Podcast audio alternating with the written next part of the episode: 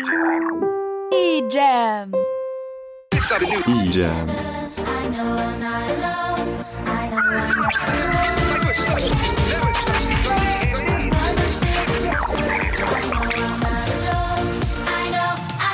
Idziemy. Idziemy. Der offizielle EM Podcast.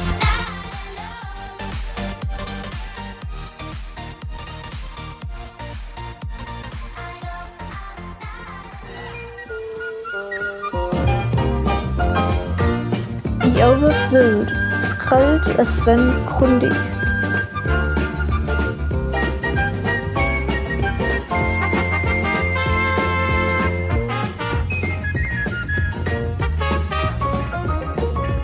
Das war Dänisch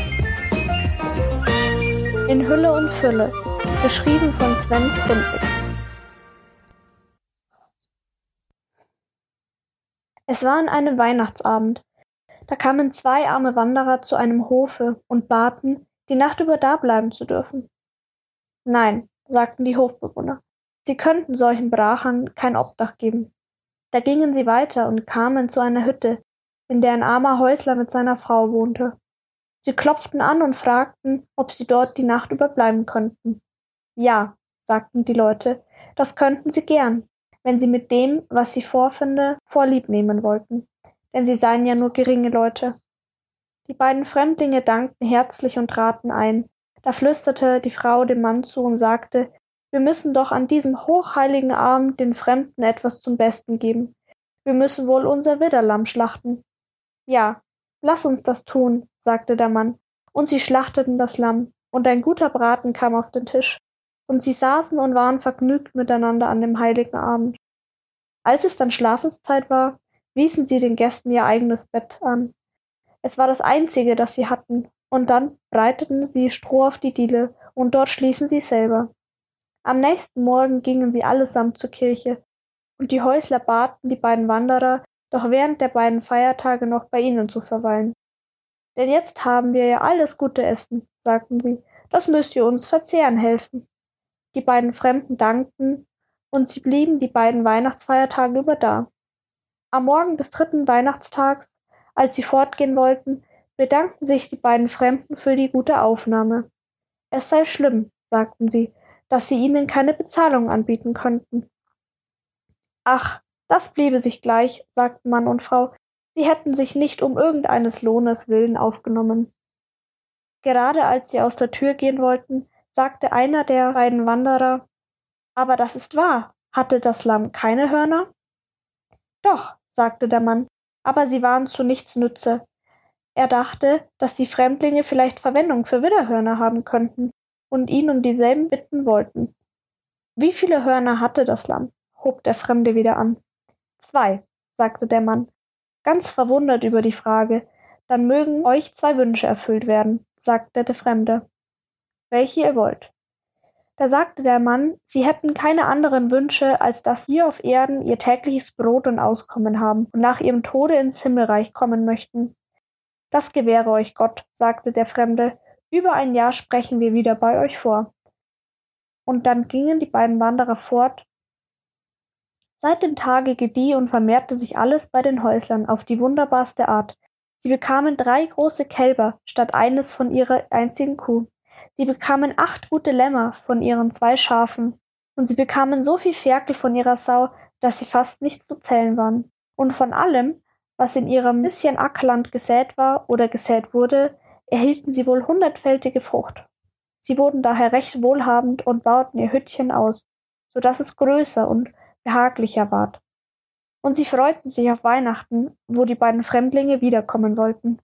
Denn sie merkten wohl, dass sie ihnen all den Segen zu verdanken hätten. Ihre Nachbarn und alle Leute im Dorf verwunderten sich über den Wohlstand, der in das ärmliche Haus strömte, und die Bewohner des Hofes ihnen gerade gegenüber, wo die beiden Wanderer abgewiesen worden waren, verwunderten sich nicht am wenigsten. Und als sie erfuhren, woraus die Häusler kein Geheimnis machten, dass all der Segen den guten Wünschen der armen Wanderer zu verdanken sei, welche am letzten Weihnachten bei ihnen eingekehrt waren, wurden sie schrecklich neidisch und meinten, das alles sei ihnen selbst gleichsam gestohlen. denn die guten Wünsche hätten ja ihnen zuteil werden können, wenn sie sie nur aufgenommen hätten. Als sie nun hörten, dass die Fremdlinge versprochen hätten, um Weihnachten wiederzukommen, baten und bettelten und drohten sie den Häuslern das Versprechen ab, dieselben bei ihrer Ankunft nach dem Hofe hinüberzuweisen. In der Dämmerungsstunde des Weihnachtsabends kamen dieselben zwei Wanderer und klopften bei den Häuslern an. Sowohl der Mann wie die Frau gingen hinaus und begrüßten sie und dankten ihnen für all den Segen, den ihr Besuch ihnen gebracht habe. Die Fremdlinge baten, ob sie die Nacht über dablieben und das Fest mit ihnen feiern dürften. Ja, sagte die Häusler. Nichts würde ihnen lieber sein. Aber sie hätten den Hofbewohnern gerade gegenüber versprochen, sie bei ihrer Ankunft dorthin zu weisen. Es täte ihnen so leid, dass sie sie voriges Jahr abgewiesen hätten, und sie wollten es gern wieder gut machen. Und ihr bekommt es auch dort drüben viel besser, als wir es bei euch bieten könnten, sagten die Häusler. Wenn ihr es wünscht, sagten die Fremden, gehen wir heute Abend dort hinüber. Allein morgen früh gehen wir mit euch zur Kirche. Dann gingen sie nach dem Hofe hinüber. Der Junge schaute schon draußen vor dem Tore nach ihnen aus, und er lief gleich hinein, um ihre Ankunft zu melden. Der Hofbesitzer und seine Frau kamen beide hinausgeschossen und nahmen die Fremdlinge in Empfang und führten sie in ihre beste Stube und brachten viele Entschuldigungen vor, dass sie sie voriges Jahr abgewiesen hätten. Der Hofherr hatte einen fetten Ochsen geschlachtet und es ward ihnen reichlich aufgetischt. Sie erhielten Suppe und Baraten und Kuchen, und es war gutes Bier und alter Mett da und Wein obendrein.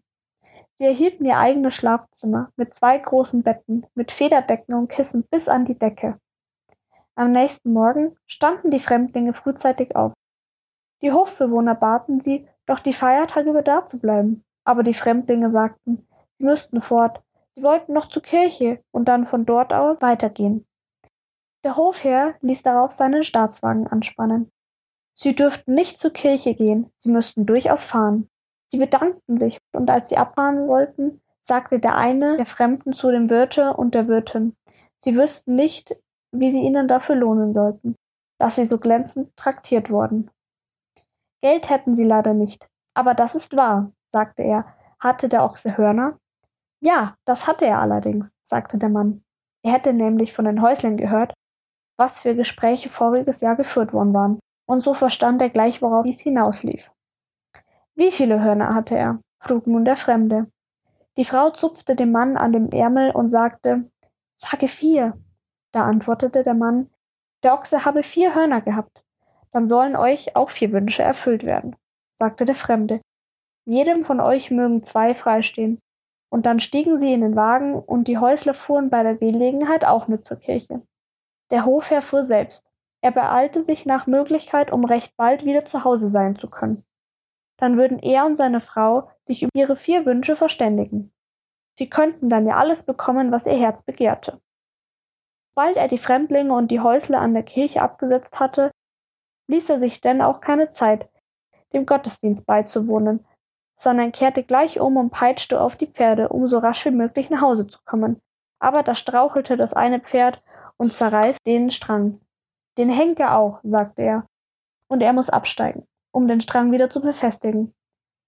Dann fährt er wieder weiter, aber es dauert nicht lange. Da strauchelt auch das andere Pferd.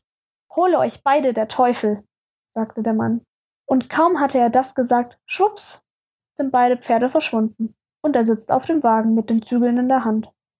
Es blieb nichts anderes übrig, als den Wagen stehen zu lassen und die Reise zu Fuß fortzusetzen. Der eine Wunsch war also im Rauch aufgegangen, aber das nahm er sich nicht weiter zu Herzen, da er bedachte, dass ihnen noch drei Wünsche blieben.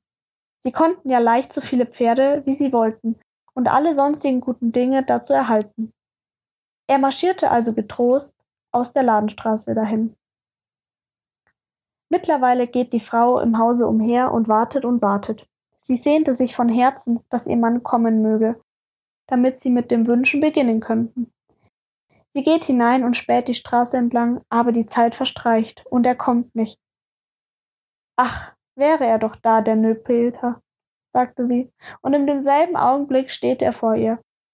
Oh weh, sagte sie, da habe ich den einen Wunsch verscherzt, aber du kommst ja angestiefelt wie ein rechter Bracher, sagte sie. Wo hast du den Wagen und die Pferde gelassen? Das ist deine Schuld, sagte der Mann. Ich habe meine Prachtpferde zur Hölle gewünscht. Es ist kein Glück bei solchem Betrug. Du warst es, die mir einblies, dass der Ochse vier Hörner gehabt hatte. Mir wäre es schon recht, wenn dir die beiden erlogenen Hörner im Genick säßen. Ups, da saßen sie auch. Jetzt hatten sie also drei von ihren vier Wünschen erfüllt bekommen, und es war nur noch einer übrig, welcher der Frau zukam. Da begann der Mann ihr freundlich zuzureden und sagte Liebes Frauchen, wende jetzt deinen Wunsch gut an und wünsche uns einen ungeheuren Haufen Geld. Dann kann ja alles noch gut werden. Nein, danke schön, sagte die Frau. Und ich sollte dann bis an meinen Sterbentag mit den Hörnern herumlaufen? Das wollte sie nicht, und so wünschte sie sogleich die beiden Hörner zum Teufel. Die waren denn auch auf der Stelle fort. Aber die Hofbesitzer waren mit all ihren Wünschen nicht reicher, sondern nur um ein paar gute Pferde ärmer geworden.